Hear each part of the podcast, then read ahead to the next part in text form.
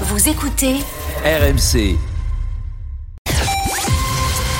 6h30 et vous écoutez bien RMC. Excellent réveil à vous tous. C'est l'heure du journal, le journal d'Élise Dangean. Bonjour Élise. Bonjour Apolline, bonjour à tous. La galère à venir ce week-end dans les trains. La mobilisation contre la réforme des retraites se poursuit à la SNCF. Les usagers tentent de s'organiser. Et puis les salariés de la sucrerie Théréos se mobilisent contre la fermeture de deux de leurs usines. 150 emplois sont menacés. Cigarettes et cannabis seraient-ils devenus ringards? Selon une étude, les jeunes de 17 ans en consomment moins que leurs aînés. Ils préfèrent la cigarette électronique ou le CBD.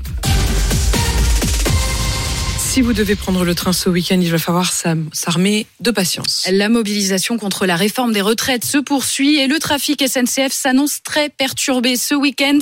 Un TGV sur deux en circulation en moyenne. L'axe nord et l'axe atlantique seront particulièrement touchés. Sur les branches régionales, il y aura un intercité sur quatre et deux TER sur cinq. Beaucoup de chiffres, synonyme de galère pour les usagers, comme l'a constaté Martin Bourdin, gare Montparnasse à Paris quand ils sont arrivés en gare pour acheter des billets pour rentrer à Saint-Brieuc ce week-end. Là, on cherche à rentrer chez nous. Victor et Géraldine ne s'attendaient pas à ça. Tout est complet ou c'est supprimé? Ils ont pourtant cherché tous les itinéraires possibles sur la borne d'achat. Bah, c'est impossible, il euh, n'y a aucun train. Du coup, on n'a pas de solution. On a un enterrement demain. Bah, ça va être foutu. Christophe a eu plus de chance. Il a pu, lui, partir à Nantes pour les 60 ans d'un proche. En revanche, son retour à Paris dimanche soir n'est toujours pas confirmé. Ça m'inquiète parce que si je peux pas être au travail lundi, c'est très embêtant ça va me travailler parce que lundi j'ai une réunion importante donc si je sais pas euh, oui ça va me travailler quand même un peu oui. Pour le moment beaucoup de voyageurs prennent ça avec le sourire mais attention prévient Michel Kidor. Un mouvement qui se poursuit le week-end prend une autre dimension. Il est le vice-président de la Fédération des usagers des transports. Il risque d'y avoir un renversement de, de, l'opinion publique. Le soutien qui existe, il sera sans doute gâché euh, si ce mouvement s'avère trop ennuyeux pour les, pour les voyageurs et pour les gens qui doivent absolument se, se déplacer. Il redoute aussi que ce genre de grève le week-end pénalisante pour les voyageurs finissent par les détourner du train au profit d'autres moyens de transport plus polluants. Dans les airs aussi, il faut s'attendre à des perturbations. Les compagnies aériennes vont réduire de 20% leurs vols ce week-end au départ de plusieurs aéroports, dont Paris-Orly, Bordeaux ou encore Nantes. Côté transport parisien, il y a du mieux. Le trafic va revenir à la normale sur la plupart des lignes de métro. RMC euh, vous le révélait hier. Les syndicats de la RATP ont décidé de mettre euh, la grève en pause jusqu'à mercredi prochain. Les explications de Jean-Christophe Delprat, le secrétaire fédéral FO euh, Transport du groupe. L'aspect financier rentre en ligne de compte, comme tous les salariés français, hein, en fait. Hein. Les salariés de la RATP, euh, je crois, sont à leur septième jour euh, sans rémunération. Bon, bah, ça commence à peser sur le portefeuille. On est en période d'inflation. Euh, la moitié des salariés, je pense aux collègues de bus, ont fait grève du mois de septembre jusqu'au mois de décembre dernier. Ça a quand même laissé des traces qui étaient extrêmement importantes. Et là, on voit bien que c'est par les manifestations, par l'unité syndicale, par l'unité des Français, qu'ils soient du secteur privé ou du secteur public, on gagnera. Notez que les responsables de l'intersyndicale appellent une nouvelle fois Emmanuel Macron à les rencontrer au plus vite. Dans un courrier envoyé hier au président de la République, il dénonce le silence de l'exécutif. Eux aussi se mobilisent. Les salariés de la sucrerie Théréos disent non à la fermeture de leur usine. Le groupe va fermer deux sites en France et notamment son site historique à Écodœuvre dans le Nord. 123 postes sont menacés. Motif invoqué, la réduction de la production de betteraves qui sert à fabriquer le sucre peu convaincant pour les salariés qu'Amandine Réau a rencontrés sur place pour RMC. Depuis mercredi, des employés de la sucrerie font brûler des pneus et des palettes, mais surtout, ils bloquent la sortie des 40 000 tonnes de sucre encore dans les silos. Ils se relaient jour et nuit. Pour Kevin Lecoq, 30 ans salarié de l'usine, cette annonce. C'est un coup de massue. Il ne se voit pas travailler dans une autre usine du groupe. J'ai mon fils que j'ai en garde alternée, qui est à l'école euh, pas loin d'ici. J'ai acheté une maison il y a un an et demi, pas loin d'ici. Donc je pourrais pas faire euh, des kilomètres et des kilomètres euh, tous les jours. L'argumentaire de Théréos, un site pas assez rentable et des factures d'énergie qui augmentent, ne tient pas pour Adrien Fenet, secrétaire CGT du CSE. Le but est très simple, hein, c'est de maximiser les profits. Pour être très clair, on n'a jamais perdu d'argent à Ecodœuvre. Mais en plus, nous, on avait la spécificité de, faire du sucre à haute filtrabilité qui est encore vendu encore plus cher. C'est une aberration de fermer notre sucrerie. Les salariés ont le soutien de nombreux élus, dont Thierry Boutement, le maire sans étiquette d'Escodœuvre. C'était très soudain, c'était brutal. La sucrerie existe depuis 150 ans. Elle a fait vivre euh, énormément de familles. Ça fait partie de l'ADN de notre ville. C'est très compliqué de s'imaginer aujourd'hui la ville d'Escodœuvre sans le fonctionnement de cette usine. Les 123 employés devraient être réaffectés dans d'autres usines, mais rien n'a été proposé aux centaines d'intérimaires et de saisonniers. Le ministre de l'Agriculture, Marc Fesneau, appelle le sucrier à ne laisser aucun des salariés sans solution. Gosport, placé en redressement judiciaire le mois dernier, pourrait avoir pour repreneur son concurrent Intersport. La chaîne de magasins s'apprête à faire une offre de reprise. Elle a jusqu'à ce soir pour la déposer auprès du tribunal de commerce de Grenoble. À Hambourg, en Allemagne, une fusillade a éclaté hier soir dans une église de témoins de Jéhovah. Selon la police allemande, plusieurs personnes ont été tuées. Elle ne donne pas de bilan plus précis. Le journal fait lui état de sept morts et huit blessés graves. Le motif de l'attaque reste pour l'heure inconnu. Il est 6h35 sur RMC. Nos jeunes seraient-ils plus sages que leurs aînés en matière d'addiction? Ils semblent en tout cas plus raisonnables. C'est ce que révèle une étude de l'Observatoire français des drogues et des tendances addictives. Les jeunes de 17 ans consomment moins de tabac, moins d'alcool et moins de cannabis. Et c'est surtout de la cigarette qu'ils se détournent. Clara Gabillet. À la sortie du lycée, les élèves sont peu nombreux à dégainer le paquet de cigarettes et le briquet. Leïla, en terminale, trouve ça ringard. Cigarette, ouais, c'est un peu plus pour les vieux, pour les personnes âgées, etc. Plus qu'une question de tendance, c'est le coût financier et les risques sur la santé qui rebutent Lina, lycéenne de 17 ans. Il faut avoir les moyens de se payer des clubs et surtout, c'est toxique pour la santé. Je vois vraiment pas les avantages à ça. En 2022, moins de la moitié des 17 ans ont déjà essayé de fumer. C'est le cas de Lisa, qui l'a fait par curiosité, mais sans pression de la part de ses amis. Je pense que ça, c'est quelque chose qui a vachement changé, qu'on se rend compte que c'est pas forcément bien, donc on l'incite pas en tout cas. Après, c'est vrai qu'il y a des fois, ah, tu veux pas essayer, machin, mais ça va pas plus loin. Le tabagisme recule, mais l'usage de la cigarette électronique augmente et à un âge plus jeune. C'est d'ailleurs ce que préfère Leila. De base, je suis non fumeuse, mais avec la sortie des puffs, c'est agréable à fumer en fait. C'est pas comme la cigarette, on a l'impression que c'est plus soft. Une nouvelle habitude également chez certains jeunes, la consommation de CBD, une substance non psychotrope et non addictive. Et vous avez peut-être euh, vu les images. En France, elles sont rares. Une tornade a frappé la commune de Pontarion en Creuse hier après-midi. Elle n'a fait aucun blessé, mais les dégâts matériels sont conséquents. L'école de ce village de 360 habitants restera fermée aujourd'hui par précaution.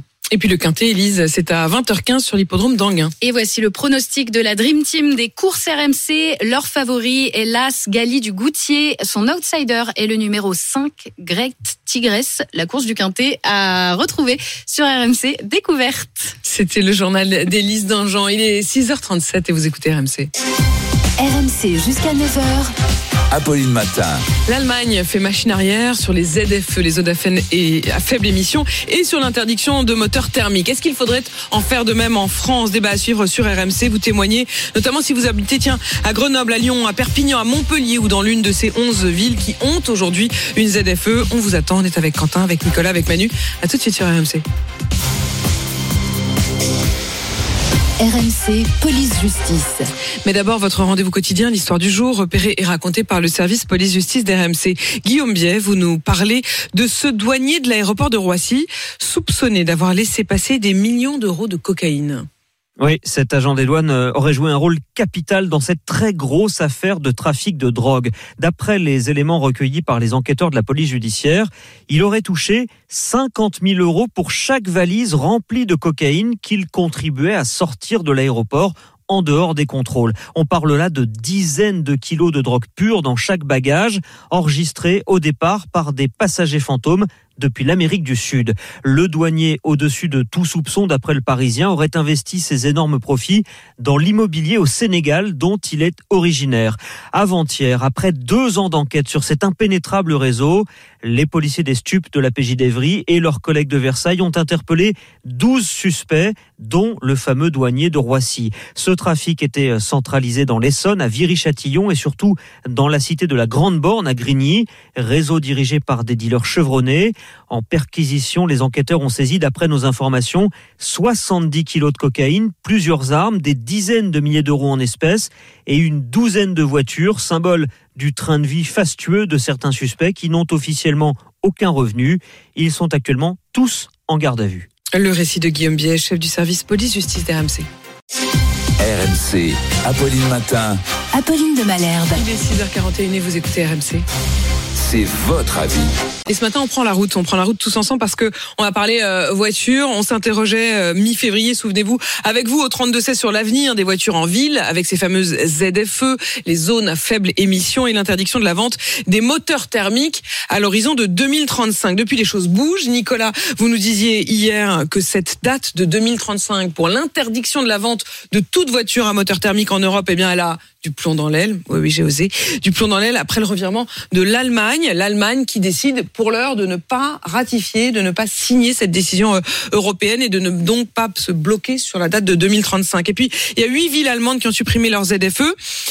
Mais là, c'est plus contradictoire parce que c'est aussi parce que précisément elles ont rempli leur mission et que donc ils ont probablement un peu moins besoin de ces ZFE puisque la qualité de l'air s'y est améliorée. En France, on n'a pas encore mesuré les effets des ZFE, mais quasiment toute l'opposition est contre désormais. Chez LFI, ils montent des manifestations, des euh, pétitions pour interdire les ZFE, et notamment Manuel Bompard que je recevais cette semaine, qui voudrait interdire la ZFE, la perspective d'une ZFE à Marseille. Et puis au RN, c'est aussi leur euh, combat. Laurent Jacobelli demande à les supprimer, ce député. Écoutez.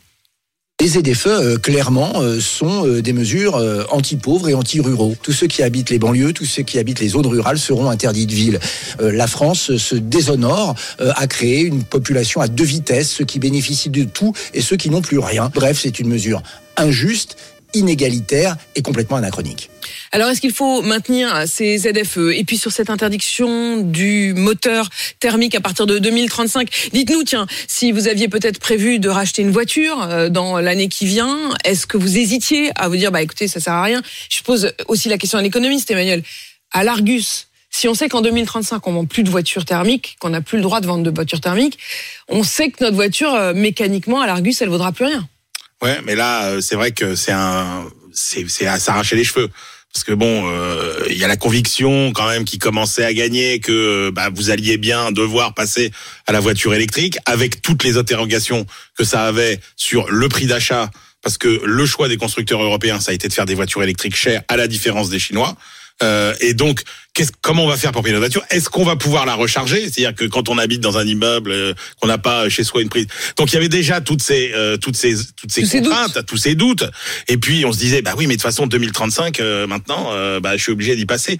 Et sauf que là, on commence à nous dire effectivement Oh, ça que crée une, une insécurité, c'est-à-dire ça- ça- un, un sentiment eh de ne oui. pas savoir où on va. Et d'ailleurs, pour les constructeurs, c'est ce que vous nous disiez aussi euh, hier, euh, Nicolas. C'est très compliqué pour eux d'anticiper. Ouais, alors les constructeurs, au départ, ils étaient plutôt contre. Ils voulaient garder la liberté de faire des moteurs à, à explosion. Mais ensuite, ils avaient anticipé cette date de 2035 et ils étaient prêts, les constructeurs français en particulier, ils étaient prêts à la grande bascule en 2035. Sauf que désormais, eh ben, on sait plus. On sait plus. Et sans cette obligation de bascule en 2035, on ne sait pas si les gens feront le, le choix de Et je vous rappelle qu'à tout cela s'ajoute aussi le fait que le gouvernement avait promis des voitures électriques en leasing à 100 euros par mois. On en est très très loin. Le gouvernement qui recule euh, parce qu'il dit bah on essaiera peut-être avant la fin du quinquennat, mais aussi parce que pour l'instant les voitures électriques sont trop chères, que les voitures électriques qui leur permettraient de faire du leasing à 100 euros, c'est des voitures notamment euh, chinoises. Il y a Martine qui nous appelle de Grenoble. Bonjour Martine. Bonjour Apolline, bonjour à tout le monde. Martine, vous êtes euh, aide-soignante. Euh, Oui. Côté voiture, euh, vous pourriez passer à l'électrique ou au contraire, vous vous Non, dites, pas bah non, euh, je suis contente qu'on qu'on nous l'oblige pas Ah, mais si vous saviez à quel point j'étais ravie quand ils ont expliqué que ils ne signeraient pas, parce que déjà moi je fais beaucoup de kilomètres parce que je suis intérimaire. Vous êtes où Donc, Vous euh, êtes dans l'Isère, c'est ça, autour oui, de je suis dans Grenoble? l'Isère, entre, moi j'habite entre Grenoble et Valence. D'accord. Donc euh, à la campagne et donc du coup euh, bah, comme je fais pas mal de kilomètres, euh, j'ai pas la possibilité de recharger sur mon lieu de travail. Mm. Donc c'est pas possible. Et en plus de ça, euh, je n'ai aucune confiance aux voitures électriques. Pour la simple et bonne raison, c'est que quand on roule avec une voiture électrique, j'en ai fait, j'ai essayé avant, hein, j'ai dit on va pas mourir idiote. J'ai essayé, mais rouler avec une voiture électrique, en fait, on passe tellement son temps à regarder ce qu'on consomme et tout que du coup, eh ben, on n'a aucun plaisir à rouler avec parce que ça descend tellement vite que c'est pas possible quoi. Parce que vous étiez angoissée de pas pouvoir re- recharger et pas pouvoir rentrer chez vous, quoi. C'est ça, c'est la- c'est l'angoisse tout le temps. Donc euh, la voiture thermique, moi j'ai j'ai deux diesels même, hein, Mmh. et j'en suis ravie. Je voilà, au moins, eh ben on s'arrête, on on on, on remplit On le réservoir et on repart. Et Mmh. puis euh, pour euh, avoir discuté avec un monsieur de l'autoroute qui qui avait des qui s'occupait des pannes. Pour dépanner une voiture électrique, il faut quand même deux dépanneuses. Hein. Une avec un plateau et une avec une grue pour la mettre dedans parce que comme il n'y a pas d'inertie Ah, sur les parce roues, que c'est les roues n'ont pas d'inertie, donc du coup on peut pas pousser la, la voiture sur le plateau. Bah Voilà. alors écoutez, alors franchement, Ah bah alors ça, là c'est une Martine, découverte. c'est une découverte parce que c'est vrai Voilà. qu'on s'est jamais posé cette euh, cette question-là. En revanche, ce que vous dites, c'est-à-dire et notamment pour des gens comme vous qui travaillaient avec plusieurs stops, euh, qui passaient euh, voilà d'un d'un endroit à un autre, c'est vrai que c'est très compliqué. On imagine toujours, on nous dit ah non mais la voiture euh, électrique, il va y avoir euh, des, des prises dans les parkings des entreprises. Oui, mais enfin, euh, si vous avez l'avis de Martine, euh, vous n'avez pas votre voiture à l'arrêt euh, à pouvoir la brancher Martine, pendant toute la va- journée. et Martine, comment vous allez soigner dans les ZFE? Bah, le problème, bah, j'y vais avec ma voiture parce que le problème c'est que moi je suis en horaire décalé. Euh, excusez, moi j'y vais avec ma voiture euh, sur Grenoble parce que j'ai aucun, j'ai, j'ai, euh, je ne peux pas prendre les transports étant donné que quand je commence à 6 heures du matin déjà de chez moi je pars à 5 heures donc déjà il n'y a pas de train parce que j'habite pas loin d'une gare hein, mais euh, elle est à, elle est à 200 mètres de chez moi mais à 5 Mais vous heures, pouvez rentrer quand même dans le cœur de Grenoble parce qu'à Grenoble il y a une ZFE, euh, Oui, Martine. oui, oui, non, non, mais je, moi, je vais euh, dans Grenoble. Parce que arriver, euh, alors quand je vais travailler sur Grenoble, effectivement, je vais, je vais sur mon lieu de travail, je pose ma voiture et j'ai une voiture de fonction. D'accord. Où je peux euh, circuler pour aller voir les Parce que sinon, avec votre voiture, vous pouvez pas rentrer dans le dans, dans le cœur de dans le cœur de la ville. Eh ben, écoutez, bizarrement, là, là, là où je travaille, ils ont des voitures, mais c'est des diesels et des essences. C'est-à-dire qu'en Voilà. fait, les- la flotte de voitures qui vous donne pour rentrer dans la dans, dans la ville. Martine, restez avec nous. Il y a aussi Thierry qui est là et euh, qui nous emmène dans l'Oise. Bonjour Thierry. Bonjour. Thierry, justement, vous êtes employé automobile. Dans quel genre de, de secteur exactement?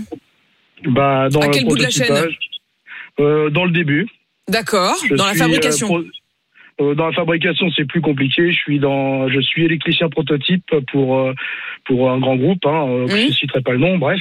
Et donc, je fais tout ce qui est implantation, bah, des nouveaux euh, des nouveaux éléments, euh, bah, des futurs prototypes véhicules pour euh, pour l'installation de faisceaux électriques dedans, en fait. Ah bah alors on Donc, est vraiment bien- au cœur. Vous êtes au cœur du Oui. sujet là, Thierry. Vous pouvez vraiment nous Oui. emmener dans la voiture. Oui, et puis j'ai quand même, oui, ça fait quand même déjà 20 ans que je suis, bah, que je travaille bah, dans ce, ce domaine. Mmh. Donc avant, avant de faire ça, bon, parce que je me suis recyclé, comme vous dites si bien, comme beaucoup de monde dit, Ouais. voilà, je suis repassé électricien alors qu'à la base j'étais mécanicien.